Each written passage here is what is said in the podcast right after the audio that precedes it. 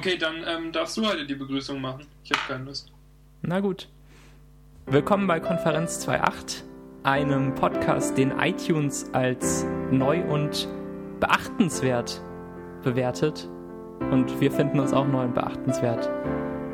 Das Ganze mit Daniel Diekmeyer von Los Stopp Schade. Das bin ich. Hallo. Und mit mir, Max Friedrich von maxfriedrich.de und Max Friedrich. Vieles, was ich im Internet mache, ja. Max Friedrich. Vieles, was ich im Internet mache, läuft unter meinem Klarnamen. Und ähm, ich finde das gar nicht so schlecht. Ja, ähm, zum Beispiel, ähm, zum Beispiel war ich ja in London und Cardiff, wie ich sehe, dass das das erste Thema in unserer Liste ist. Und zwar ähm, war es so, dass ich zum Geburtstag eine Reise nach Cardiff geschenkt bekommen habe von meiner, von meinem Lieblingsmädchen, wie man sagt. Und ähm, sowohl ich als auch mein Lieblingsmädchen sind große Doctor Who-Fans. Die bekannte britische Serie Doctor Who mit Zu einem, Recht. Ähm, wie bitte? Zu Recht. Zu Recht. Zu, zu Recht bekannte Serie Doctor Who. Und zu Recht ähm, Fans der Serie. Äh, jetzt hast du mich unterbrochen. Das ist ja Sakrileg, Mensch. Das steht mir nicht so gut. Wenn das normalerweise darf nur ich dich unterbrechen und dann dürfen sich andere darüber aufregen. Ich Jedenfalls, noch, ja. ähm, die Serie Doctor Who über einen verrückten Typen, der mit einer ähm, blauen Kiste durch die Zeit reist. Und äh, in Cardiff, der walisischen Hafenmetropole, äh, befindet sich eine die sogenannte Doctor Who Experience, in die man gehen kann und dann hat man da eine Experience und dann ist da ein Museum angeschlossen mit ganz viel Doctor Who Zeug, zum Beispiel vier verschiedenen TARDISen und den ganzen Kleidungen von den verschiedenen Doktoren und den Companions und den Monstern und was es nicht alles gibt. Heide, nein, das war aufregend. Jedenfalls hat das alles keine so große technische Seite zu sich. Und äh, der wirklich technische Teil, über den äh, Max und ich reden wollten, ist nämlich das Roaming. Denn das, das eigentlich aufregendste ähm, Besuch eines fremden Landes innerhalb von Europa ist ja das EU-interne Roaming das ähm, mal mehr oder mal weniger gut funktioniert. Aber wo der Mobilfunkanbieter sich nicht nehmen lässt, dir SMS zu schreiben und die darauf hinzuweisen, dass es geht. Ja, immer auch, auch bei einem Besuch in der Schweiz bekommt man schon eigentlich meistens schon, bevor man über den Bodensee drüber fährt, Nachrichten, dass ja. man jetzt in der Schweiz sei. In Aachen hat man manchmal das Glück, dass man nur die, äh, die Seite des Raumes, in dem man sich befindet, wechseln muss und dann schon die Holland-SMS bekommt. Das ist interessant. äh, Entschuldigung. Ähm, genau, und äh, wir waren dann, also ich war dann jedenfalls in London und ähm, stieg in London aus dem Flugzeug, machte mein Handy an und äh, konnte mich nicht einloggen, weil ich meinen SIM-Pin nicht kannte. Weil ich hatte ja, war ja erst vor wenigen Wochen zu Kongstar gewechselt und habe da einen neuen PIN bekommen und ganz vergessen, ihn mir zu merken. Oh nein. Und dann, äh, und eigentlich ist das ja auch nicht so schlimm, weil man hat ja eigentlich fast überall Internetzugriff, wo man so geht und steht und kann dann schnell einen Pin, äh, seinen Pin im Internet nachschauen. Das geht halt nicht, wenn man sich gerade in London befindet. Und sein Computer mehrere hundert Kilometer weit weg liegt. Also habe ich zweimal geraten. aber schlecht geraten. Kein Glück gehabt. N nein. Ich habe erst, also zum ersten, beim ersten Mal habe ich meinen alten PIN eingegeben von meinem von meinem Vodafone-Vertrag, den ich davor hatte, und habe gar nicht dran gedacht, dass es nicht mehr, dass nicht mehr stimmt. Habe es eingetippt und dann wurde alles rot und habe ich gedacht, okay, das ist blöd. Ähm, woran könnte das liegen? Und dann bin ich dem auf den Grund gegangen. Ähm, Wie oft darf man es versuchen? Ähm, dreimal. Und dann? Und dann äh, muss man, dann wird die SIM noch, noch mehr gesperrt und man muss oh. seinen Puck eingeben. Und Puck hat natürlich nie jemand griffbereit. Der Puck wäre an der steht, glaube ich, auf der Kongstar-Webseite unmittelbar unterhalb des, ähm, des Pins. Aber das, das, mit der Website ist mir sowieso schon neu. Ich glaube, meine meine Sim und Puck stehen auf Zetteln, die. Ja, aber entweder, Kongstar hat ja kein Geld. Ja, das hm. kostet ja nichts. Ne? Ja, dieses Internet. Und ja, dann, ich, dann war ich ganz traurig und verzweifelt, weil das zweite Mal, ähm, also beim, bei meinem zweiten Versuch habe ich dann irgendwas eingegeben, was ich dachte, dass meine PIN wäre, aber es war es nicht. Später hat sich dann rausgestellt, dass ich wirklich sehr nah dran war, aber ähm, eine Zahl falsch hatte. Jedenfalls wollte ich dann kein Risiko mehr eingehen und habe gewartet, bis wir ähm, in einer am Piccadilly Circus angekommen waren, um dort in Ruhe das Internet an der Station nutzen zu können. Und das hat nicht, nicht ordentlich funktioniert. Und ich bin zwar auf die Kongstar-Seite gekommen und konnte mich dann einloggen, aber dann hat es um auf Teufel komm raus nicht geladen, wenn ich auf meine Daten ge getippt habe. Sondern ja. dann ist einfach nichts passiert und dann musste ich mich mehrmals neu einloggen bis es funktioniert hat. Und dann konnte ich meinen PIN eingeben und dann hatte ich immer noch kein Internet, denn dann war ich ja immer noch im Bereich des WLANs. Also bin ich aus dem WLAN-Dings rausgegangen und habe dann nochmal versucht, mich ein, an, einzuloggen. Und dann kam tatsächlich dieser Bildschirm, auf dem ich mich entscheiden kann, ob ich ein, äh, ein Tagespaket mit 10 Megabyte oder äh, nutzen möchte oder die Standard-Roaming-Gebühren von 83 Cent pro Megabyte. Das ist alles so. Luxus. Das gibt's bei mir gar nicht. Hier, Simio, E-Plus-Netz. Ich habe noch nie so einen Bildschirm gesehen. Ich habe immer nur panisch im Ausland mobile Daten äh, ausgeschaltet. Aus ja, Angst aber unter, unter Vodafone hat es auch nicht, ging das auch irgendwie, also habe ich sowas auch nicht bekommen, aber vielleicht muss man das auch so aktivieren, wie der Knuspermagier das aktivieren musste der Knuspermagier war ja auch in London und hat ähm, davor versäumt, diese Roaming-Spezialoption mit dieser Tagesflat zu aktivieren. Und ja, weil man, weil man irgendwie Traveler Internet. plus 100 sein muss. Und das macht natürlich niemand von zu Hause. Ja, ja, gewiss, ja. gewiss, gewiss. Und dann jedenfalls kam ich endlich auf diesen Bildschirm und habe dann auf das Tagespaket getippt und dann hat es trotzdem den ganzen Tag nicht funktioniert weil man eigentlich nicht einmal, sondern ungefähr zehnmal tippen muss und immer wieder bestätigen muss, dass man sich sicher ist, dass man das jetzt kaufen möchte. Und das wusste ich nicht und habe dann einfach, ich habe getippt und mich, ich stand schon an der Rezeption des Hostels und habe mich dann praktisch, hab, während ich gewartet habe, dass ich dran bin, das, das kurz eingerichtet und habe dann ähm, das iPhone ausgemacht und weggesteckt, weil ich dachte, dass es jetzt, dass es den Rest von alleine macht, auch wenn ich nicht drauf gucke, weit gefehlt und dann um 19 Uhr oder sowas konnte ich, habe ich es dann tatsächlich geschafft, das Ding ordentlich zu aktivieren. Großartig.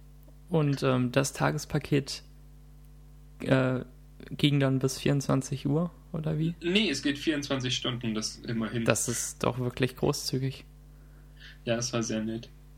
Das klingt alles nicht so schlecht. Was nee, äh, also 2,90 glaube ich. 2,90 kosten 10 Megabyte am Tag. Ich bin positiv überrascht. Das ist nicht so schlimm, wenn man nur drei, vier Tage in England ist.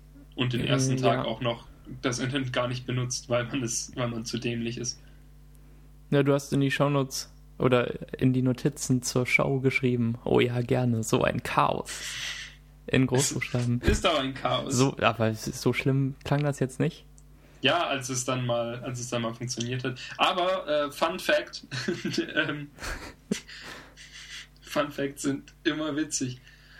Ähm, und gut zu wissen. Nämlich, es ist so, dass man mit dem, mit dem Telekom, also Kongstar gehört ja zum Telekom-Netz und wenn man sich damit in den Vereinigten Königreichen befindet, dann, ähm, dann wankt man quasi immer von einem UK-Netz ins andere. Also ich hatte sowohl T-Mobile UK als auch Orange, einmal sogar kurz Vodafone UK und äh, sehr oft auch O2 UK. Und irgendwie wechselte immer so dazwischen hin und her. Und ähm, da war es auch so, dass auch innerhalb des Hostels in Cardiff, je nachdem, ob ich in unserem Zimmer unten im, äh, im Wohnzimmer oder auf dem Klo war, dass ich dann verschiedene Netze hatte. Aha weil er sich vielleicht immer das stärkste Netz raussucht oder sowas. Ich weiß es nicht, aber ihr könnt uns dazu ja vielleicht irgendwie auf Twitter schreiben, at Konferenz28. Ja, wenn ihr, wenn ihr da genaueres wisst. Warte mal ab, ob das nicht noch eine böse Überraschung auf deiner Handyrechnung gibt. Ich hoffe nicht. Das und du irgendwie hättest einstellen müssen, dass du nur T-Mobile bekommst. ich, so. glaube, ich, ich glaube nicht, dass das so ist. Ich glaube auch, ähm, dass eigentlich so der gesamte äh, England-Besuch eine, eine böse Überraschung auf meinem Kontoauszug sein wird. Weil dann kostet, kostet alles in Pfund und ist eigentlich schon teuer, aber dann, wenn es Pfund sind, dann bemerkt man nicht, dass es eigentlich nochmal äh, 20% teurer ist. Oder so. Das ist schrecklich. Die hätten auch einfach äh, vernünftiges Geld haben können. Ja, oder halt alles günstiger. In den Touristenmetropolen. Ja, erklär das mal, die Touristenfachgeschäften. Ja, willst du noch irgendetwas, äh, irgendwas Spezielles berichten von deinem Urlaub? Ein, weitere Fun Facts oder sowas? Ähm, oh ja, mir ist etwas aufgefallen bei der, bei der, äh, beim Zugfahren. Und zwar fuhr ich ähm, mit dem Zug von London nach Cardiff äh, mit äh, The First Great Western, so heißt die Zugfirma da. Und ähm, das war ziemlich billig. Also man fährt irgendwie zwei Stunden ungefähr mit einem Zug, der, glaube ich, der unserem IC entspricht. Oh, das und, ist ja echt eine kurze Strecke. Ja, und. Mir das und, viel weiter vorgestellt. Nee, nee, ging eigentlich. Der fährt aber auch halt zügig und so. Aber ähm, man zahlt auch pro Strecke nur 15 Pfund pro Person. Ui. Also das kriegt man in Deutschland eigentlich nicht. Also schon wenn ich von Stuttgart nach Tuttlingen fahre, wo meine Eltern bekanntlich wohnen, dann zahle ich, wenn ich den IC nehmen wollte, bestimmt 28 Euro oder so. Habt ihr das in London vorher gebucht oder? Ähm, ich hatte das übers Internet gebucht. Okay. Irgendwie und dann ähm, ja sogar mit äh, mit Fahrkarte mit Platzreservierung äh, inklusive. Schön. Also das war echt okay. Je, worauf ich eigentlich hinaus wollte, ist nämlich, dass man, ähm, wenn man in Deutschland mit der, mit der Deutschen Bahn fährt, dann machen die ja immer unheimlich viele Durchsagen, die eigentlich eine Person, die einen IQ über ein Glas Thunfisch hat, nicht benötigt. So wie ähm, auf welcher Seite man aussteigen soll. Dass sie sich freuen, dass man mitfährt. Das Ganze nochmal auf Englisch. Vielleicht auf Französisch ähm, welches die letzte Haltestelle in, in diesem Zug ist und was auch immer. Und ich finde das ziemlich anstrengend und ich habe irgendwo mal auf irgendeiner Website ein Essay darüber gelesen, dass es auch diesen Autor sehr aufregt, dass man immer so viele Informationen bekommt, weil wirklich die einzige Information, die ich haben möchte als Mitfahrender ist, was ist der nächste Bahnhof, in dem wir halten? Weil dann ja, weiß ich, ich muss jetzt aussteigen oder nicht. Und wenn ich an der Tür stehe, dann zum einen sehe ich ja, auf welcher Seite ich aussteigen möchte. Und nehmen wir an, es ist finstere Nacht und sämtliche Beleuchtung ist ausgefallen, dann geht die Tür trotzdem nur auf der Seite auf, auf der man aussteigen kann. Selbst wenn man drückt wie blöd, auf der anderen Seite, die Tür geht nicht auf. Ich brauche also wirklich nur die Information, du bist da, steig jetzt aus. Dann, dann wäre ich schon glücklich. Und vielleicht optional noch, ähm, wenn, wenn, also von mir aus gerne äh, aber Nachrichten, wenn irgendwas außerplanmäßig läuft, wenn man jetzt halten muss, um einen anderen Zug vorbeifahren zu lassen, oder wenn man vier Stunden zu spät ist, dann von mir aus gerne eine Durchsage, aber, aber doch nicht bei so blöden Alltäglichkeiten. Und was du eigentlich sagen wolltest, ist, dass in England keine unnötigen Durchsagen kommen?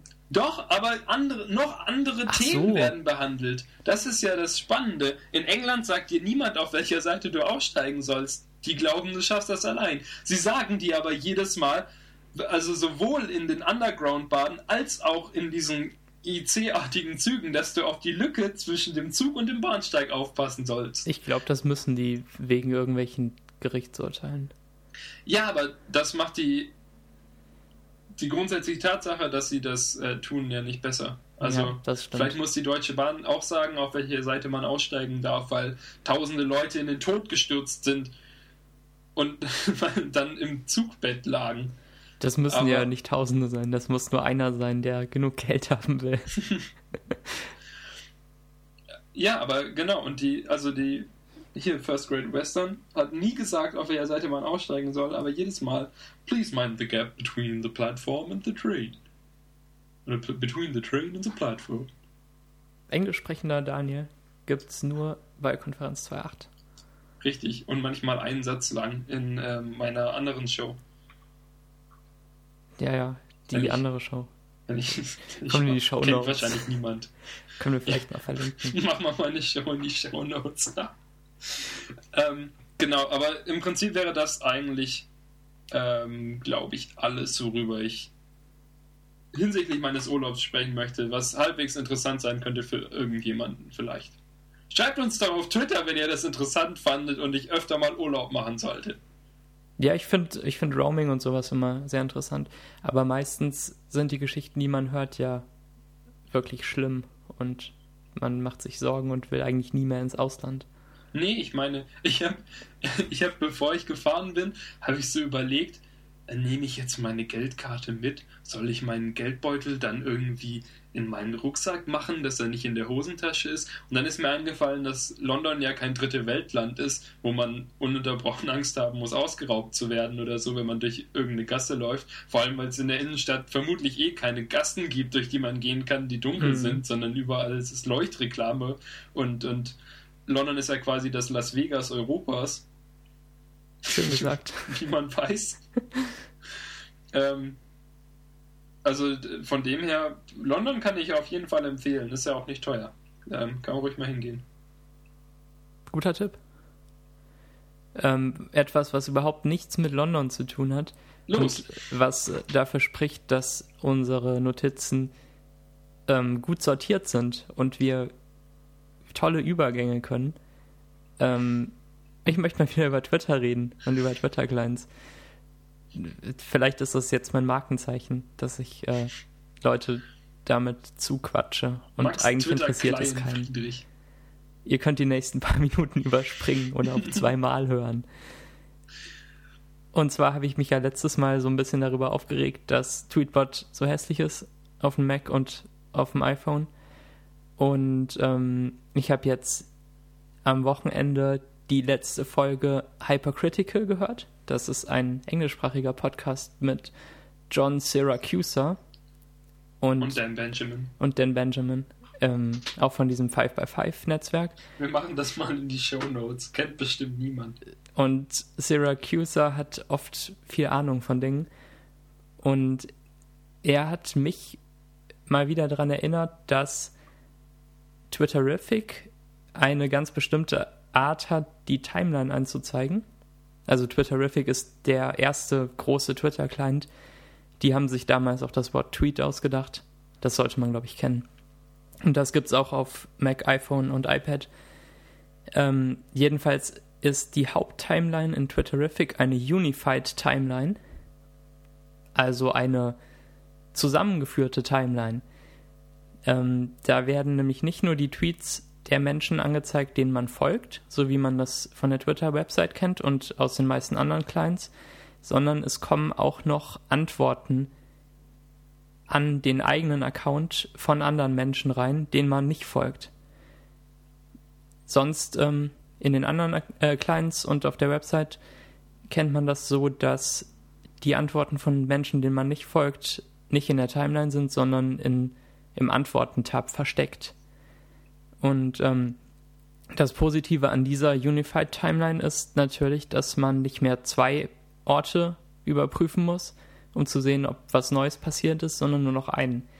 Und ähm, mich nervt an allen Twitter-Clients gerade und auch an der Website, dass man Antworten von Menschen, denen man folgt, quasi doppelt als gelesen markieren muss.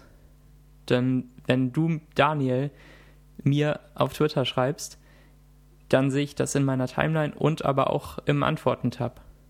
Das stört mich. Sag was dazu. Ähm, das, das stimmt grundsätzlich. Ähm, ich möchte kurz anmerken, dass ich es nicht bei den Replies besonders schlimm finde, sondern bei den Messages. Ähm, das hat, glaube ich, nicht, nicht wirklich was damit zu tun, jetzt wo ich es gesagt habe, fällt mir das auf. Aber ähm, wenn man wenn man die, die Di Direct Messages in Twitter benutzt, auch nur ein bisschen, dann und dann auf die Webseite geht, die man eigentlich nie benutzt, dann sieht man da immer, wie viele ähm, ungele also in Anführungszeichen ungelesene Messages man noch hat, die man dann einzeln durchklicken muss und nicht alle auf einmal als gelesen markieren kann. Ich glaube, es gibt auch alle als gelesen markieren. Nein, auf keinen Fall. Sicher? Wann das hast du es zuletzt ja getan? Überprüf das mal. Ich glaube, es geht. Ähm, genau. Jedenf ja. Jedenfalls, dein, dein Problem ist ja, dass du Replies hm. nicht doppelt lesen musst, möchtest. Ähm, sowohl, also wenn ein, ein Freund, wenn ich dir eine Reply schreibe, siehst du es ja eh in der Timeline. Ja, genau. Und du zwingst mich dann dazu, nochmal einen Antworten-Tab zu klicken oder Command 2 zu drücken und mir das nochmal anzuschauen, damit da kein blauer Punkt mehr am Antwortensymbol ist. Das finde ich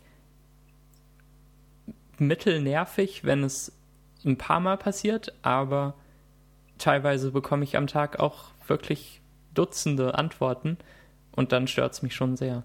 Aber ich bekomme noch nicht so viele Antworten, dass so eine Unified Timeline für mich alles zerstören würde. Also nicht okay, Tausende aber, auf jeden aber Tweet. Prinzipiell wäre dein Problem ja auch ähm, ohne Unified Timeline gelöst, wenn einfach, sagen wir, Tweetbot oder so integrieren würde, dass ähm, wenn, wenn ein Freund dir eine Reply schreibt, dass dann das Reply-Icon nicht aufleuchtet. Ja, genau, das wäre die andere Heran Herangehensweise an das Problem. Das wäre ja super einfach. Und vielleicht äh, schreibt doch mal. Och nee, Paul. ich habe ich hab Lauren Brichter ähm, schon zu Tweety 1.0 Zeiten mal eine Reply geschrieben oder eine Mail oder sowas. Der gab es den, schon Mails. Ja, und ähm, ich habe ihn gefragt, ob das geht, weil ähm, sein Client war der erste, bei dem mir das Problem auffiel. Also Tweety 1.0 auf dem Mac. Ähm, aber ich habe, glaube ich, keine Antwort bekommen. Schreib und ich, ich, ich verstehe nicht, warum sonst niemand dieses Problem sieht. Oder, ich oder warum es, es schlimm ist. Ich verstehe grundsätzlich äh, dein Problem und ich habe es auch, aber finde es nicht so, so gravierend irgendwie. Also. Jede Antwort, die mir jemand auf Twitter schreibt, erfordert von mir, dass ich in diesen Antworten-Tab gehe, damit mein Doc nicht mehr mit einem roten Stern äh, Dings. Ach so, auch das noch. Ich hab, auch das ähm, noch. Ich habe gar keine Doc-Sachen äh, da. Ich weiß nicht, wie Tweetbot das auf dem Mac jetzt hat. Das stört mich jedenfalls in der offiziellen Twitter-App, die ich ja gerade noch benutze. Aber Twitterific 4 auf dem Mac ist auch keine Alternative, denn der hat noch keinen Livestream für die Timeline und ist halt generell auch ein bisschen hässlich. Ja, so viele Twitter-Clients sind hässlich. Ja, auf den freue ich mich. Ich weiß nicht, ob es gerechtfertigt ist. Ähm, aber als Syracusa über die Unified Timeline redete und ich mich gestern Abend nach einem Besuch der Sneak Preview im Kino noch mit Knuspermagier und XL-End unterhielt. Wie spricht man das richtig aus? Excel. ähm, kamen wir darauf, dass die Unified Timeline ja möglicherweise überhaupt nicht mehr machbar ist mit den neuen Richtlinien, die Twitter jetzt für die API rausgebracht hat. Und zwar soll man als Client die Timeline unberührt lassen und keine zusätzlichen Informationen zwischen Tweets in der Timeline packen. Ich bin mir nicht sicher.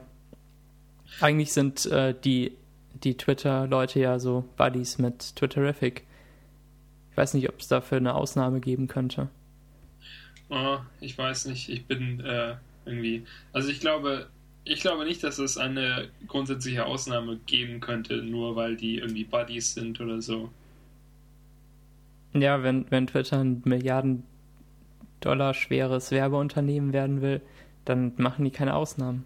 Genau. also ich klar. denke, dass Twitter deutlich gezeigt hat, dass ihr Fokus sehr, sehr, sehr stark darauf liegt, ähm, eine durchgängige Experience auf allen äh, Devices anzubieten. Egal wo man geht und steht, man hat immer das gleiche Twitter vor sich und diese komischen, äh, weiß nicht genau wie die heißen, diese angereicherten Tweets und so, dass man halt da eingebettete Medien aller Art hat ja. und Werbung und gesponserte Tweets und was auch immer, Bannerwerbung drüber und Pop-ups. Ja, es gibt jetzt ja auch diese Display Guidelines, die äh, dafür sorgen, dass Tweets ziemlich genau auf eine festgelegte Art und Weise dargestellt werden müssen. Mit dem, mit dem Bild und Namen oben links drüber und dann dem Text. Mhm. Und dann darunter halt diesen Aktionen, die man. Gut, aber das ist nicht so kann. schlimm, weil das eigentlich ja eh schon. Das machen eh schon alle. Fast jeder Client so macht. Ja. Die Frage also, ist natürlich. Ja, das ist ja eigentlich schon zum Standard geworden, bevor ja. Twitter darauf bestanden hat, dass, es, dass das der Standard ist. Die Frage ist dann, ob man die Tweets noch äh, farbig unterlegen kann. Ob das überhaupt erlaubt ist. Mhm. Denn das passiert ja auf der Twitter-Website nicht, soweit ich weiß. Ja, Und, das passiert aber zum Beispiel bei Tweetbot. Da hast du ja, ja. die die Tweets, ähm, die gleichzeitig Antworten an dich sind, genau. ähm, blau unterlegt. In den offiziellen Apps passiert es auch nicht. Also könnte es möglicherweise sein, dass das sogar wegfällt in Tweetbot und allen anderen. Ich hätte gerne Unified Timeline im offiziellen Client und in allen anderen auch. Zumindest als Option. Ich weiß du könntest dir deinen eigenen Twitter-Client schreiben. Es, muss doch, es, es kann doch nicht so schwer sein, wenn man schon einen fertigen Twitter-Client hat, dann die Mentions da noch reinzunehmen. Ich will keinen Twitter-Client schreiben, nee. Ja, du könntest einen ganz geheimen schreiben, den du nicht veröffentlichst, sondern der einfach nur dafür sorgt, dass du die perfekte Experience für dich hast. Das wäre schön. Ja. Wo wir gerade über Twitter sprechen, ist dir aufgefallen, Max, dass es wirklich sehr, sehr schade ist, dass Twitter keine Pro-Accounts anbietet und dass, also, dass wir alle, dass die ganze Welt klar beobachten kann, dass Twitter in die Richtung geht, dass sie mit Werbung und mit, ähm, ja, mit irgendwelchen Partnern Geld machen möchte. Das ist aber für die Power-User von Twitter ähm, durchaus ähm, attraktiv wäre, irgendwie erweiterte Funktionen zu haben innerhalb ihres Accounts. Ja, das ist mir aufgefallen. Das habe ich auch in die Notizen geschrieben. Ähm, natürlich würde ich Twitter gern Geld geben, damit es immer so bleibt, wie es vor einem Jahr war. Und statt, ich, ähm, statt der Alternative, dass du Alpha Geld gibst, ja, App.net.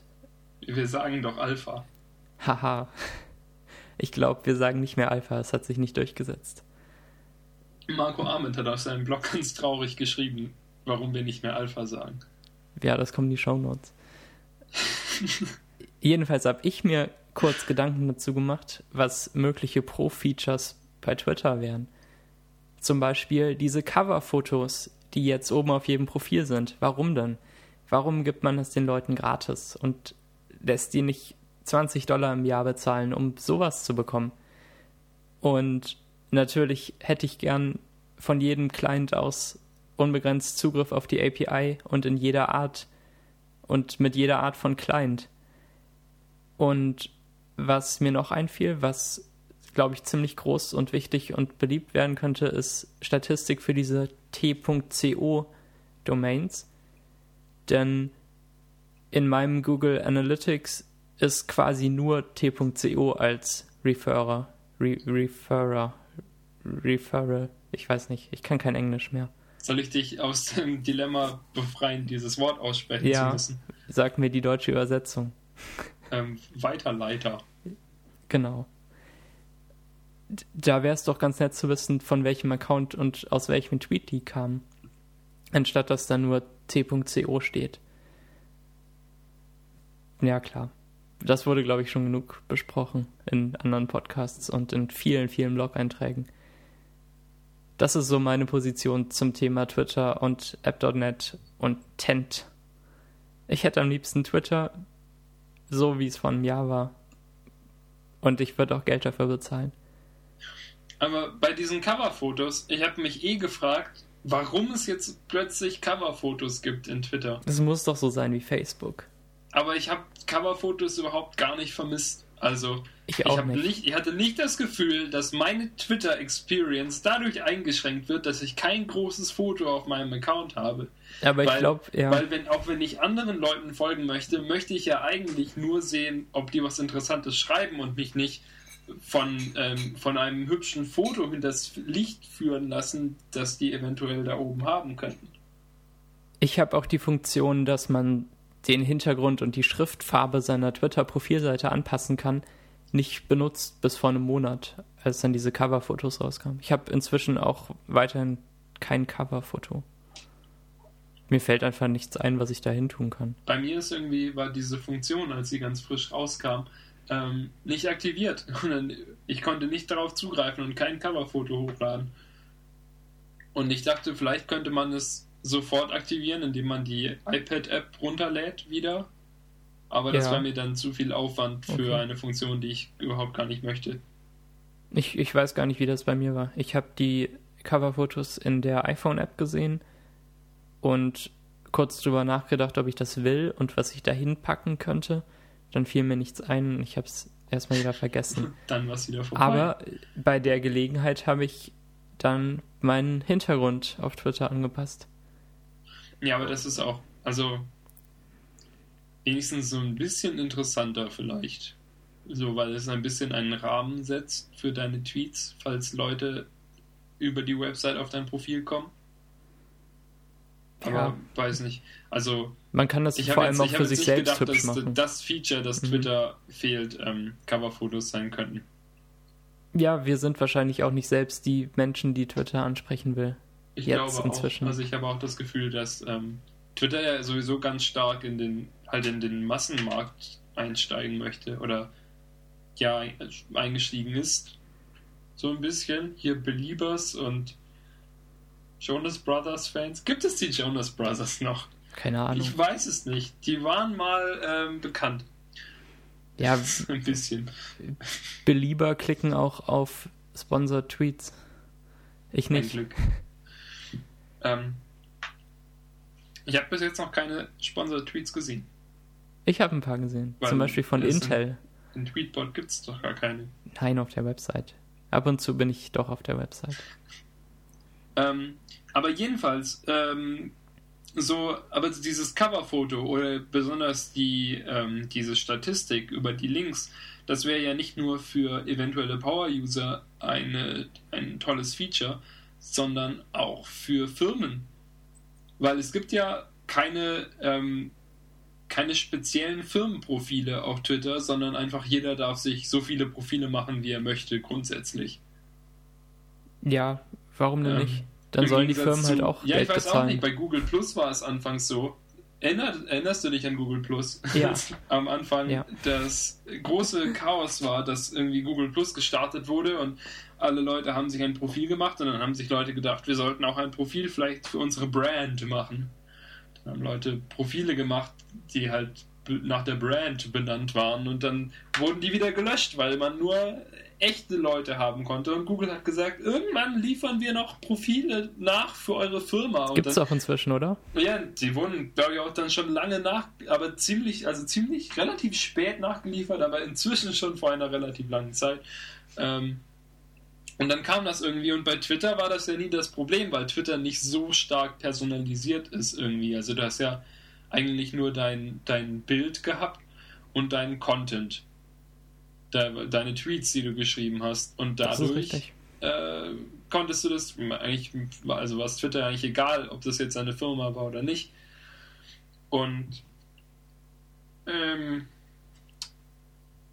the thing is, dass so besonders so Sachen wie die diese Statistik über wohin wie, viele Leute auf deine Links geklickt haben und sowas, ja eigentlich in, wirklich interessant wäre für, für Firmen, um zu sehen, wie erfolgreich ihre sozialen Kampagnen sind und so. Ähm, Facebook hat ja total viele Statistiken eingebaut, ähm, die, die Twitter halt nicht hat und die Twitter freischalten könnte gegen Kohle.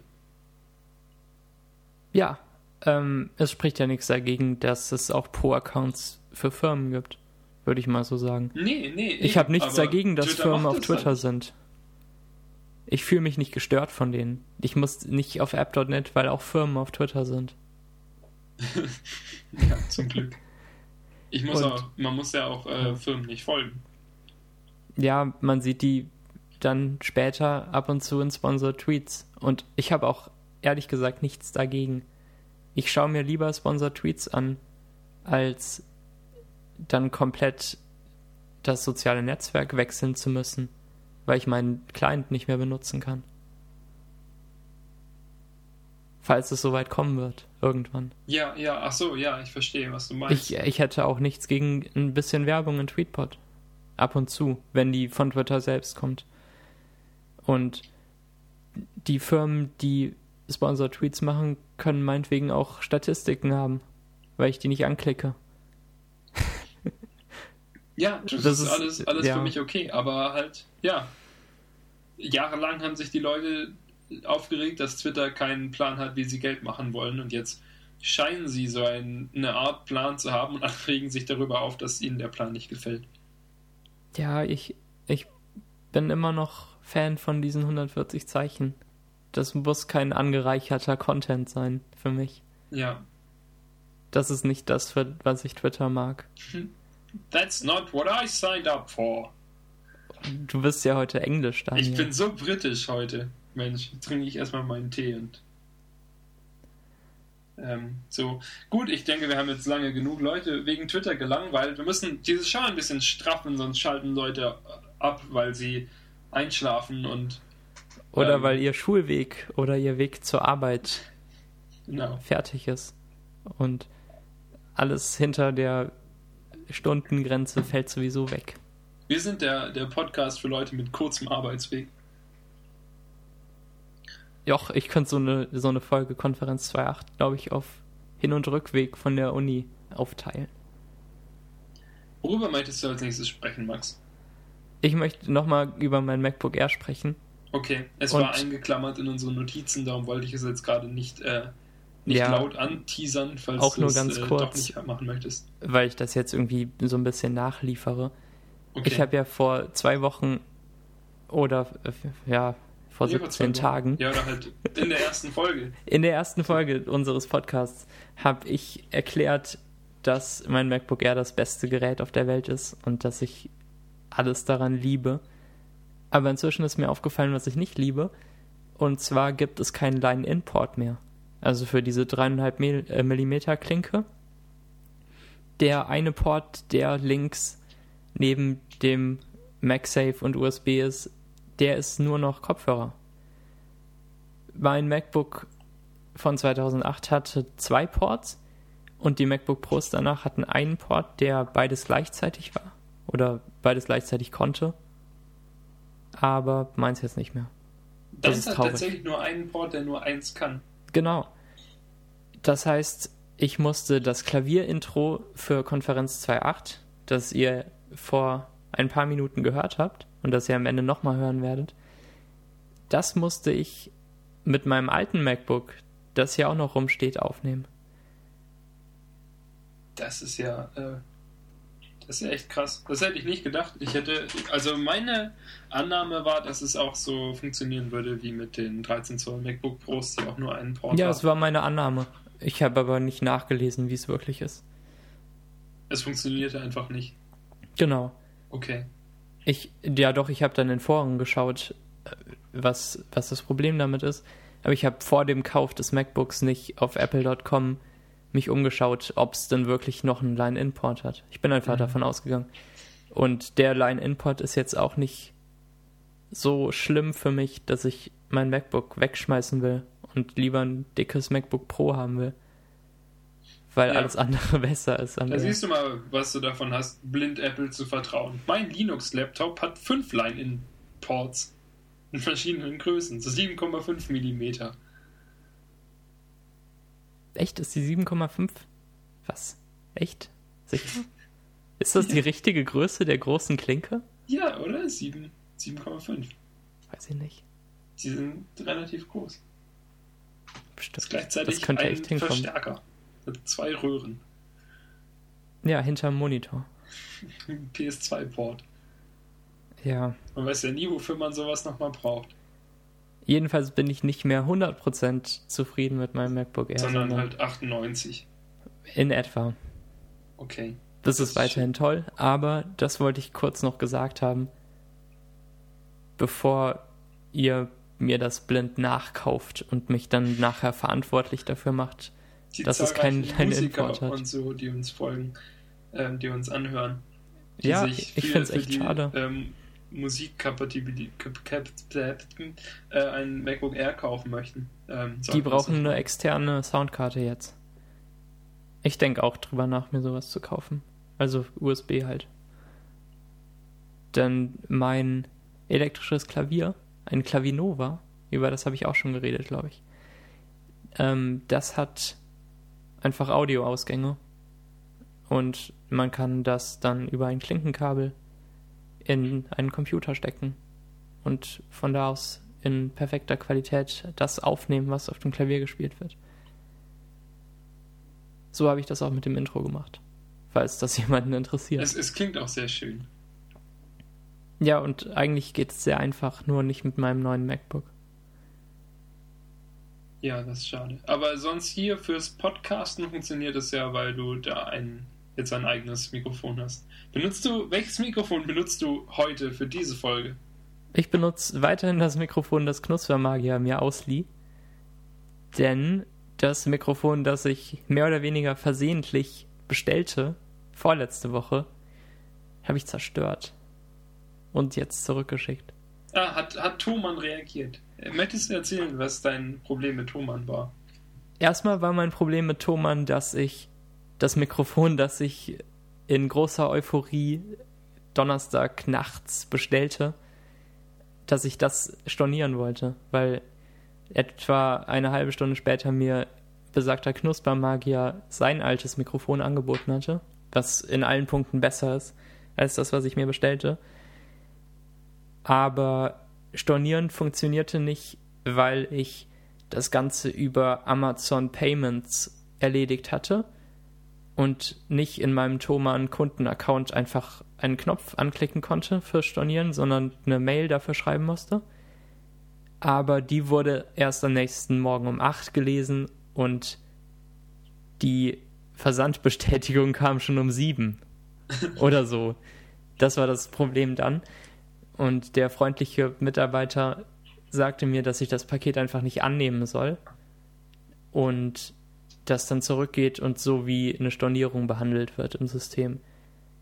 Aber dann dachte ich mir, jetzt wo ich es schon mal bestellt habe, kann ich es ja zumindest mal ausprobieren. Und dann im Zweifelsfall mit dem Knuspermagier-Mikrofon vergleichen. Und das habe ich auch getan. Aber dann habe ich das Thomann-Mikrofon erneut auf seinem Stativ festgeschraubt und eine Flügelschraube festgezogen, die dann in der Mitte durchbrach. Also konnte ich das Mikrofon nicht mehr befestigen. Es flatterte frei umher an seinem Stativ. Das war nicht schön. Dann habe ich wieder dem Support geschrieben und nach einigem Hin und Her habe ich es heute zur Post gebracht und es geht wieder zurück. Und ich hoffe, dass ich ähm, Rückgaberecht und Garantie und alles gleichzeitig irgendwie machen kann. Weil ich will doch das Knuspermagier-Mikrofon behalten. Okay, also bist du zufrieden. Ich bin auch zufrieden. Gutes Mikrofon. Ähm, gerne klingt, wieder. Klingt schön, ne? Ähm, wo wir doch gerade davon sprechen, ich habe auch ein Mikrofon, wie man ähm, annehmen kann. Und zwar habe ich mir bereits vor Jahren das äh, Zoom H2 gekauft, was ein mobiler Handyrekorder ist. Ähm, da kommen irgendwie zwei Batterien rein und eine SD-Karte und dann kann man rumlaufen und Sachen aufnehmen, wenn man darauf Aber Lust er ist hat. noch so viel mehr als nur ein Handyrekorder.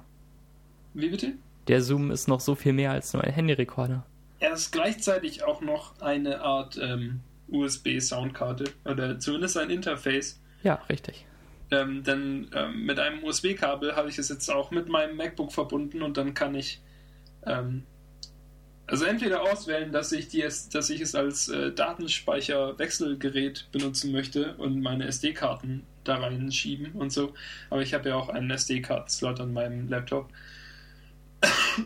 ähm, und ich, oder ich kann auswählen, dass ich es als Mikrofon benutzen möchte und dann wird es auch überall in meinen diversen, zahlreichen Tonaufnahmegeräten ähm, Programmen als, als äh, Mikrofon angezeigt.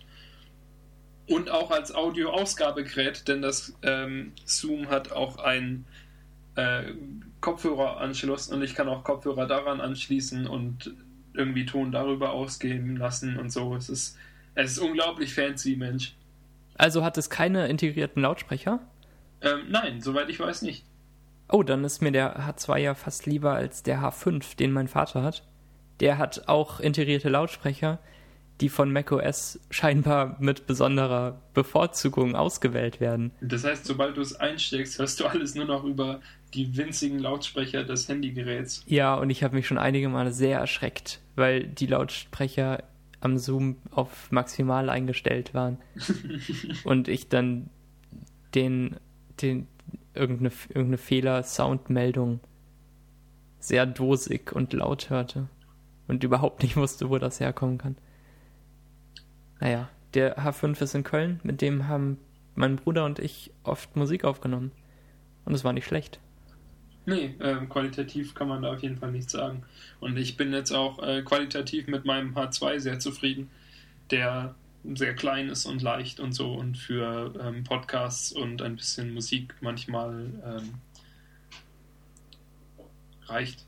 Hast ich habe zum Beispiel ja. damit tatsächlich mal ein äh, Cover aufgenommen, ein Ärzte-Cover, das wir auch in die Show Notes machen können. Na gut, wenn du mir den Link gibst. Ja, ja natürlich. Hast du ein ähm, Mikrofonstativ oder hast du das sehr provisorisch aufgebaut? Ähm, es steht einfach auf meinem Laptop und mein Laptop steht auf einer iPad-Schachtel. das Knuspermagier-Mikrofon steht gerade auf einer MacBook-Schachtel und einem dicken Buch. Wir sind, wir sind halt einfach Profis, Mensch. Stative sind das für Anfänger, die nicht wissen, wo man Sachen abstellen soll. Ähm, wir wurden immer mal wieder ein bisschen gefragt, wie wir das denn machen mit unserem, mit unserem Podcast, weil wir ja nicht äh, an der gleichen Stelle wohnen und es darum schwierig sein könnte, dass wir beide ins gleiche Mikrofon sprechen. Und wie ihr ja jetzt herausgefunden habt, tun wir das auch gar nicht. Ähm, es funktioniert so, dass Max ähm, bei sich seinen Ton, also nur das, was in sein Mikrofon geredet wird, mit äh, Audacity aufnimmt, dem besten Programm der Welt das seit äh, Open Source ist geil. Ein, ein Update hatte. Ich liebe August. Open Source. Ja, Open Source. Das Großer Open Source Fan. Einfach. Ja. Und ähm, ich nehme meinen Ton mit in der für die erste Folge mit GarageBand auf, für die zweite auch mit Audacity und jetzt wieder mit GarageBand, weil ich Audacity so frustrierend finde. Und dann, wenn wir fertig sind und genug für heute haben und denken, okay, das äh, machen wir nächste Woche nochmal, dann ähm, speichert Max sein, äh, sein, seine Tonspur als MP3 heraus, schickt sie mir, ich baue sie bei mir in GarageBand ein und dann äh, schneide ich den Anfang und das Ende zu. Wir synchronisieren das ein bisschen, dass, es, äh, dass das Gespräch zusammenpasst und dann baue ich die Anfangs- und Endmusik ein und dann ist es eigentlich schon fertig. Genau, das ist nicht so kompliziert. Nee, eigentlich ähm, also würde ich sagen, sehr naheliegend, wie das funktioniert. So, also ohne große Schlenker oder so. Ja, um jetzt noch ganz kurz vollständig zu machen, wie unser Podcast funktioniert. Ich schreibe dann in Tumblr einen Blog-Eintrag, in dem ich die Audiodatei als allererstes verlinke und Feedburner macht dann daraus einen Podcast-Feed der in eurem iTunes oder Instacast läuft.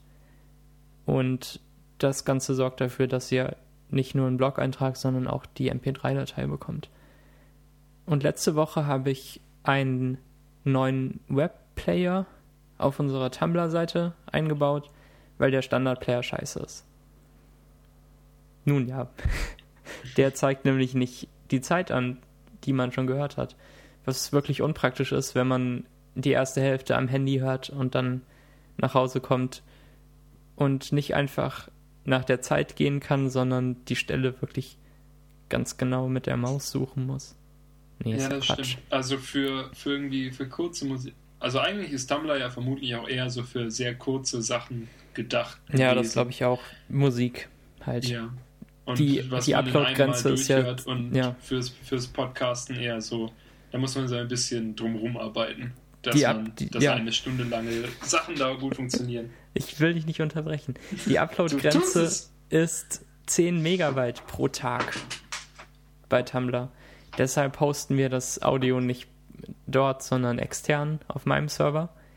Aber Tumblr schickt alle Audiodateien, die auf externen Servern liegen, über eine interne Umleitungs-URL.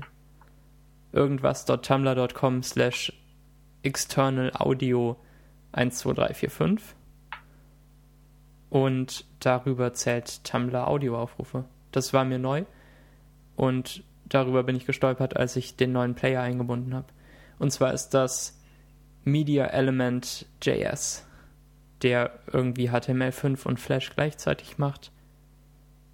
Und im Idealfall habt ihr die HTML5-Version und keine Probleme. Wir packen das vielleicht mal in die Show Notes, ne? Ja, er zeigt die Zeit an. Das ist das wichtigste Feature. Zeit wie eine Uhr. Und es ist eben kein Flash-Player. Der Tumblr Standard-Player ist Flash-only, was frustrierend ist, wenn man kein Flash installiert hat. Das Oder stimmt. so. Dann muss man natürlich auf den direkten Download-Link klicken und sich da irgendwie vorarbeiten.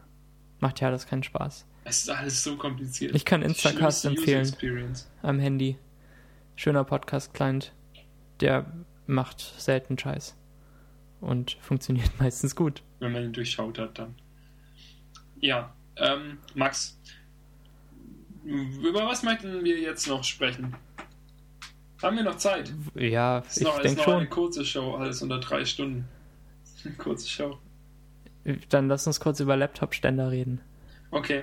Ähm, in der Agentur bekam jeder einen Laptop-Ständer und ich wollte zu diesem Zeitpunkt aber noch keinen, denn damals hatte ich eine, einen Aufbau, der so aussah, dass mein, mein großer Bildschirm in der Agentur, ein 24 Zoll Samsung Bildschirm, hinten steht und mein 13 Zoll MacBook in der Agentur ist ähm, davor. Und ich dann mit dem Touchpad des Laptops und dem der Tastatur gearbeitet habe und dann mein Mail-Programm und den Finder auf dem kleinen Bildschirm hatte und Photoshop auf dem großen. Und dann braucht man keinen Laptop-Ständer, weil wenn ich dann den Laptop auf einen Laptop-Ständer gemacht hätte, müsste ich meinen Arm in einem unmenschlichen Winkel halten, um zu tippen und könnte den großen Bildschirm nicht mehr sehen. Also verzichtete ich. Ähm, irgendwann bemerkte ich dann viel mehr wie Schuppen von den Augen, dass ich eine Magic Maus besitze und bin zu Hause dann, und also ich hatte zu Hause auch eine, einen ähnlichen Aufbau. Ja. Und äh, dann ist mir aber eben aufgefallen, dass es mir doch ein bisschen mehr Spaß macht, die Maus zu benutzen. Vor allem, weil dann meine Hände nicht so warm werden von dem warmen Laptop. Und darum änderte ich das. ähm, Genau, und stellte dann zu Hause meinen Laptop wieder neben den Bildschirm. Und in der Agentur tat ich das dann auch, nur stand dann dort mein Laptop so tief im Gegensatz zu dem hohen Bildschirm, den ich habe. Vor allem mit dem kleinen Laptop-Bildschirm. Und als dann eine Werkstudentin bei uns für ein Auslandssemester fortging, vor ein paar Wochen, schnappte ich mir hinterrücks ihren Laptop-Ständer und benutze den jetzt und bin glücklich damit. Was für ein Laptop-Ständer ist es? das ist irgendwie ein ganz langweiliger Standard Plastik-Laptop-Ständer, den wir nicht in die Shownotes packen sollten. Schade. Er ist, er ist so mittel. Also ein, ein kleines MacBook hält darauf relativ gut, wenn man es nicht berührt, sonst wackelt es. Es gibt bestimmt bessere. Willst du zu Hause auch einen? Ähm, momentan, wie gesagt, steht mein Laptop auf einer auf meiner iPad-Hülle, auf meinem iPad-Karton. Ja. Aber grundsätzlich möchte ich, glaube ich, einen haben. Ach so, das ist nicht nur für die Aufnahme so, sondern. Nee, es ist ständig. grundsätzlich so, weil sonst steht er so tief und ah. nimmt Platz weg. Na gut. Ähm, aber ich glaube, ich möchte einen. Vor allem in Verbindung mit meinem Monitorarm, den ich mir gekauft habe. Denn ich habe einen Monitorarm gekauft. Habe ich das letzte Folge schon gesagt? Du hast es kurz angedeutet, dass du ihn nach Hause tragen musstest. Oh ja. Aus der Agentur. Hab, er, ist, er ist ja auch schon lange aufgebaut, aber damit kann ich halt meinen Bildschirm herumbewegen und wenn dann mein Laptop auch ein bisschen höher steht und so, macht das, glaube ich, mehr Spaß. Was ist denn deine Meinung zu Laptop-Ständern? Ich will keinen Laptop-Ständer, weil ich kaum auf mein Laptop-Display schaue. Ich weiß es nicht. Will ich einen? will ich mein Laptop-Display benutzen, obwohl ich an einem großen Display angeschlossen bin? Mir tut sich der Sinn nicht ganz auf. Also ich schaue auch ehrlich gesagt kaum auf meinen äh, Laptop-Bildschirm, aber es ein, da, wenn es so höher steht, finde ich, hat man mehr Platz auf dem Schreibtisch. Man kann dann ja noch was unter den Ständer stellen und nicht die komplette Fläche, die das, also nicht die Grundfläche, die das MacBook hat, ist sofort, ähm, liegt sofort voll. Ja, okay, da, da hast du natürlich mit deinem Monitorarm auch einen ziemlichen Vorteil. Aber wie ist ja, das? Darunter liegt jetzt auch sehr viel Krams ja. und äh, Zeug. Wie ist das mit dem Display-Kabel, das aus dem MacBook rausgeht? Hängt das dann nach unten? Ist das irgendwie schlecht? Ich, ich stelle mir das nicht gut vor. Aber wenn das so in der Luft schwebt. Äh, habe ich keine Meinung zu. Also Leiert, in der Agentur ist bis jetzt nichts kaputt gegangen. Ja, weiß ich nicht.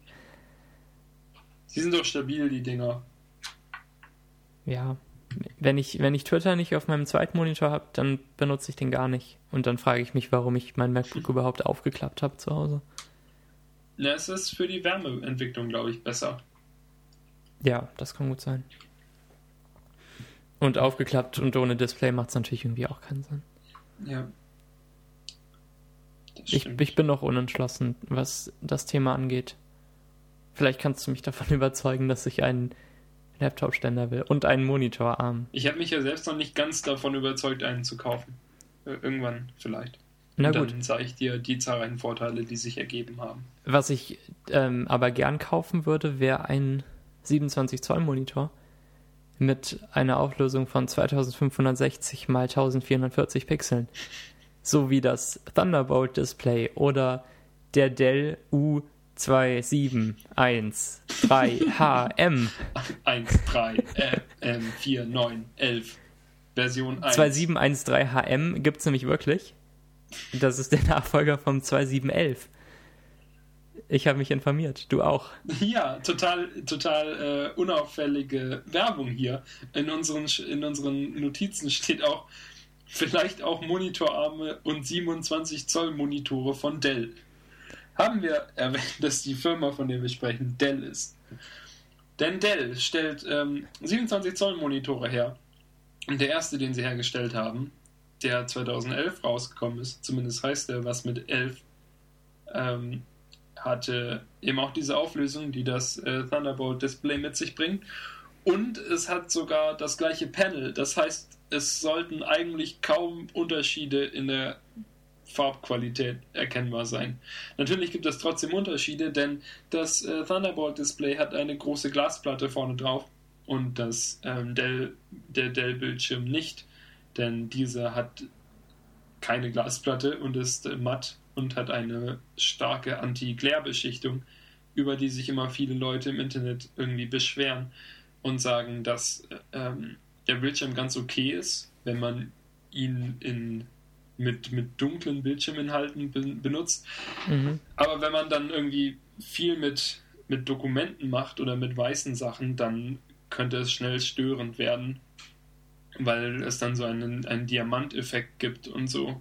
Und ich hatte mal eine, ich hatte lange eine Schutzfolie auf meiner Nikon, auf meiner Nikon D5100 hinten, da ist das Display auch spiegelnd. Und ich hatte eine Folie, die das Ganze matt gemacht hat. Und das führte auch zu diesem Spiegeleffekt. Und irgendwann habe ich diese Folie dann wieder runtergemacht, weil ich gedacht habe, das macht so überhaupt keinen Spaß, weil man hat auch die Fotos irgendwie nicht so erkannt, weil das war alles nicht so scharf und nicht so hübsch und halt mit diesem Diamanteffekt und so und dann ja, habe ich das lieber wieder runtergemacht und bin seitdem zufriedener. Und ähm, die 5100 hat ja den Vorteil, dass der Bildschirm schwenkbar ist und das heißt, ich kann den im Zweifelsfall zu Reisezwecken einfach einklappen und dann zerkratzt er auch nicht. Ja, und der Dell U2713HM hat scheinbar nicht mehr dieses Diamant-Effekt-Problem.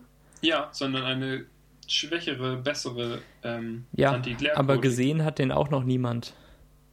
nee, irgendwie, es gibt vier Rezensionen auf Amazon zum Zeitpunkt dieses Podcasts, die durchschnittlich auf drei Sterne rauskommen, weil irgendwie jeder ein anderes Problem hat und die Leute kommentieren immer bei ihren gegenseitigen Rezensionen und sagen, ja, dein Problem habe ich nicht, aber ich habe dieses Problem. Ich habe darüber auch eine Rezension geschrieben. Mein Bildschirm brummt, wenn man Excel auf, auf wenn man Excel-Tabellen anschaut und der andere sagt, und das ist kein Scherz.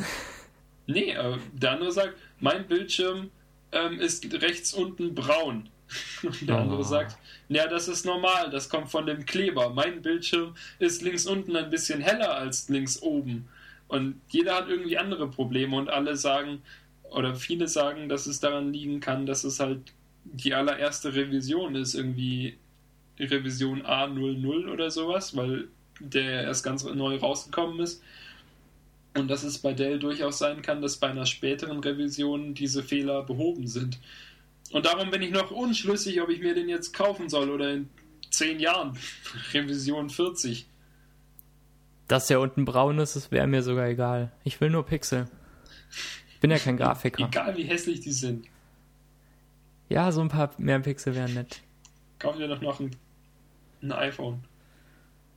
Ja, dann lege ich die nebeneinander und habe doppelt so viel. Yeah. Wie gesagt, hat der 27 Zoll Monitor in dieser Auflösung fast die gleiche Pixeldichte wie ein 21,5 Zoll Monitor in Full HD. Was eine gute Pixeldichte ist, die dem MacBook Air, das bei mir daneben steht, nicht allzu unähnlich ist. Nicht zu unähnlich. Ich könnte gerade noch so damit leben, einen 27 Zoll Monitor in dieser Auflösung zu haben. Ja, es wäre, es wäre auch bei mir ein deutliches Upgrade, zumindest entgegen meinem aktuellen Aufbau mit dem hochaufgelösten 15 Zoll MacBook Pro und dem Full HD Bildschirm in 25 Zoll daneben, die einfach also ein Fenster wird locker mal ein Drittel so groß, wenn ich es von einem auf den anderen schiebe.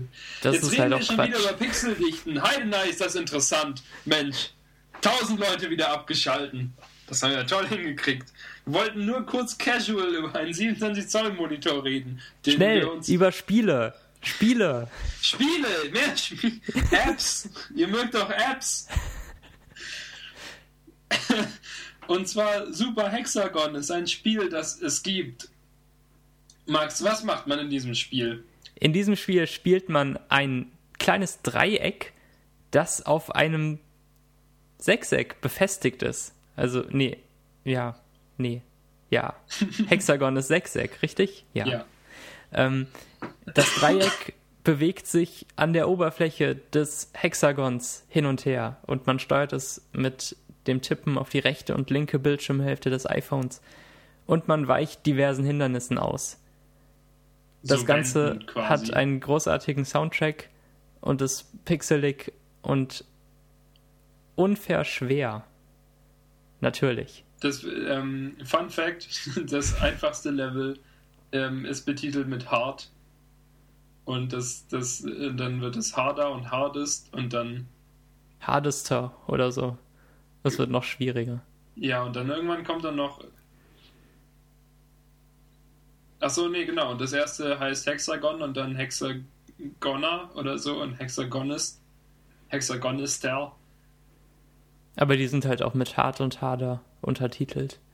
Genau. Ähm, ja, jedenfalls total schwierig.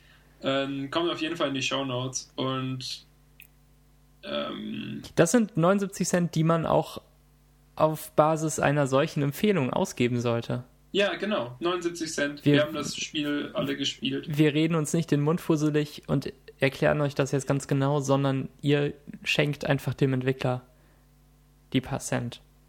Denn ob wir es jetzt 20 Minuten wirklich erklären, wie das funktioniert, oder ob, ihr, ob ihr es in 10 nervenaufreibenden Sekunden selbst herausfindet, uns verflucht und es dann sofort nochmal spielt, äh, das ist ähm, jedenfalls das Letztere, was ich danach. Tut das, kauft das, denn es ist gut. Ein bisschen ausführlicher können wir über Boxcat reden. Und mit denn dir meinst du, denn ich habe ich, es bis jetzt noch nicht gespielt. Aber gekauft. Zum Glück. Ich habe es gerade gekauft, weil du gesagt hast, wir sprechen in dieser Show darüber. Und dann habe ich gedacht, okay, dann kaufe ich es. Und dann haben wir die Aufnahme gestartet. Du hattest keine Möglichkeit zum Spielen.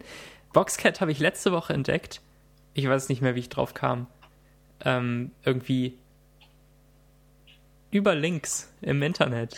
Ich glaube, es fing auf Reddit an oder so.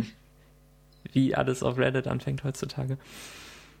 Boxcat ist ein Arcade-Retro-Smasher.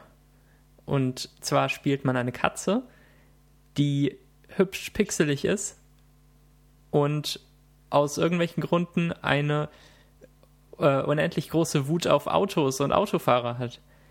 Diese Katze steht am Anfang des Spiels an einem Zebrastreifen und man steuert sie nach links und rechts und die Aufgabe ist es, Autos zu zerstören. Das klingt spaßig, oder? Ich habe das. Ähm, Max zeigte mir die Webseite und sagte, ich solle unbedingt das, den Trailer anschauen. Und ich schaute den Trailer an und verstand überhaupt. Also erstmal wirklich überhaupt gar nicht, worum es gehen sollte. Und als dann während ich verwirrt das YouTube-Video sah, mit einem Auge hat mein anderes Auge die Seite geparst und geschaut, was es so zu lesen gibt. Und als mir klar war, dass in Boxcat irgendwie eine irgendwas mit Boxen vorkommen muss und eine Katze, war es ein bisschen offensichtlicher. Es ist jedenfalls grell bunt, ziemlich schnell und hat einen schönen ähm, 8-Bit-Soundtrack. Ja, den Soundtrack finde ich wirklich toll. Der macht viel Spaß. Und das Spiel hat Achievements, die ähnlich aufgebaut sind wie bei Lost Cities. Und zwar, dass man immer nur Zugriff auf drei oder vier Achievements gleichzeitig hat. Und wenn man die alle geschafft hat, steigt man ein Level auf und bekommt die nächsten paar. Also dann. so wie auch bei Tiny Wings zum Beispiel. Oh, stimmt. Wo man mit dem, wo man ein Nest aufsteigt oder so und dann einen höheren Multiplikator hat. Ja, wahrscheinlich haben die sogar damit angefangen. Das äh, war mir jetzt ganz entfallen, dass die das auch so hatten. Boxcat kostet 1,59 Euro. Und ist ein damit haarsträubend hoher Preis. Doppelt so teuer wie Super Hexagon. Designer. Ähm, und ich bin bei Boxcat jetzt gerade auf, dem äh, auf dem letzten Level der Achievements und in irgendwelchen internationalen besten Listen auf Platz 500 oder so. Im, du bist äh, auch immer ein Early Adopter mit Spielen und dann ist es leicht Ich glaube, das gibt es schon länger. Das gibt es echt schon länger, das Spiel. Ja, ja, ja. Wer weiß. Kauft euch Boxcat und fordert mich heraus. Ich habe unendlich viel Spaß daran. Es ist so cool, dann diese Autos zu zerstören und Ach, gibt es ein, ein richtiges Game Center äh, gegeneinander spielen? Nee, nur, nur zu Highscores herausfordern. Okay da, da, die Funktion kam ja irgendwie neu. Naja, gut genug. Man bewegt die Katze nach links und rechts und stößt die Autos so an, dass die Autos andere Autos treffen und alles wird zerstört. Und man schafft auf jeder Straße dann ein bestimmtes Ziel, irgendwie 50 Autos oder so, die man zerstören muss, und kommt dann eine Straße weiter. Und die haben teilweise auch andere Spielmechaniken. Zum Beispiel gibt es eine Brückenstraße, da prallen die Autos natürlich auch von den Rändern der Brücke ab. Und man hat es ein bisschen einfacher. Aber natürlich auch knappere Zeit. Man muss das Ganze in bestimmter Zeit schaffen. Und wenn man drei Münzen findet, wird man zu einer doppelt so großen Katze. Oder dreifach so groß. Und äh, macht dann so Autos kaputt. Ich muss immer lächeln, wenn ich das spiele, weil es so absurd ist, aber trotzdem großartig. Und du magst ja auch Katzen. Ich bin, ja, ich, ich mag Katzen. Ja. Bist du ja ein Katzen- und ein Hundemensch? Manchmal bin ich auch Hundemensch. Ich kann mich nicht so richtig entscheiden. Ich bin nicht eins von beiden. Okay. Aber bei, bei iPhone-Spielen habe ich noch kein hübsches mit einem Hund gefunden. Ja, das stimmt. Schickt uns ein, falls es ein hübsches äh, Spiel mit einem hübsches iPhone-Spiel mit einem Hund gibt, dann schickt es uns doch. Bevorzugt mit Pixeln und. Und, und wir meinen nicht diesen komischen sprechenden Gratis-Hund. Sowas gibt's. Es, ich weiß nicht, eine, als ich mein iPhone bekam und ich dann immer mal wieder in die besten Listen, in, in die Top-App-Downloads gratis Dings geguckt habe, weil da immer irgendein sprechender Hund. Hm. Den möchten wir nicht haben. Es gibt ja auch noch Nintendogs. Aber nicht auf dem iPhone. Auf dem iPhone. Gut, dann ähm, rappen wir das mal ab. Wir oder? packen das Möchtest du ein. Noch, möchtest, Was packen bedeutet wir das, das? mal ein hier. Das Ähm, ist die wir 1 zu wollten 1 zum Ende noch mal Übersetzung. kurz dazu aufrufen, ähm, äh, dass ihr diesen Podcast in iTunes bewerten solltet, damit er weiterhin neu und beachtenswert ist oder zumindest beachtenswert oder zumindest gut bewertet. Was auch immer. Jedenfalls, äh, es gibt auch schon Bewertungen, die es bis jetzt gab, irgendwie fünf oder sechs mal fünf Sterne und einmal drei Sterne. Ich würde uns auch drei Sterne geben. Ich, ich ja, gebt uns mehr Drei-Sterne-Bewertungen, dass die Leute wissen, was vor sich geht. Ähm, jemand gab auch fünf Sterne und schrieb dann, dass es nichts Langweiligeres gibt, als uns beiden über Pixeldichten sprechen zu hören. Und äh, der gab halt trotzdem fünf Sterne und ich habe das nicht ganz verstanden, was er jetzt damit bezwecken wollte, fand das aber dann doch grundsätzlich sehr nett. Ja, man will sich nicht beschweren über fünf Sterne. Nee, hoffentlich hört er nicht zu und ändert seine Bewertung jetzt in einen Stern. Also wenn du zuhörst, dann für drei Sterne, okay? Was mich aber wirklich interessiert, kann man Bewertungen ändern? ich glaube schon. Alle erzählen immer, dass sie das machen, wenn Feature X nachgeliefert wird. Na, man kann eine neue Bewertung schreiben, oder? Weil, also im App Store zumindest ist es ja so, dass eh nur die Bewertungen für die aktuelle Version angezeigt werden. Ja, stimmt. Aber so, die letzten beiden Sterne gibt's, wenn, deutet Genau. ja darauf hin, dass man das irgendwie bearbeiten kann. So ein Quatsch. Ähm, genau. Jedenfalls die Leute, die uns schon bewertet haben, wir danken dafür. Wir danken auch für die Leute, die uns schreiben, die äh, uns überhaupt hören, die uns auf Twitter folgen, auf Tumblr folgen. Ähm, Alle die, wir mögen euch. genau. Und alle, die wir sowieso schon mögen. Vielleicht sind wir nächste Woche auf konferenz28.de zu finden. Vielleicht. Denn dann ist das Knuspermagiers Miete abgelaufen, der von Konferenz 28.de. Mal schauen. Knuspermagier, falls du das hörst, äh, gib uns die Domain. Bitte. Vielen Dank für eure Aufmerksamkeit. Genau, wir sehen uns dann nächste Woche wieder bei äh. Konferenz 2.8, eurem Tschüss, tschüss, tschüss. Entschuldigung. Tschüss.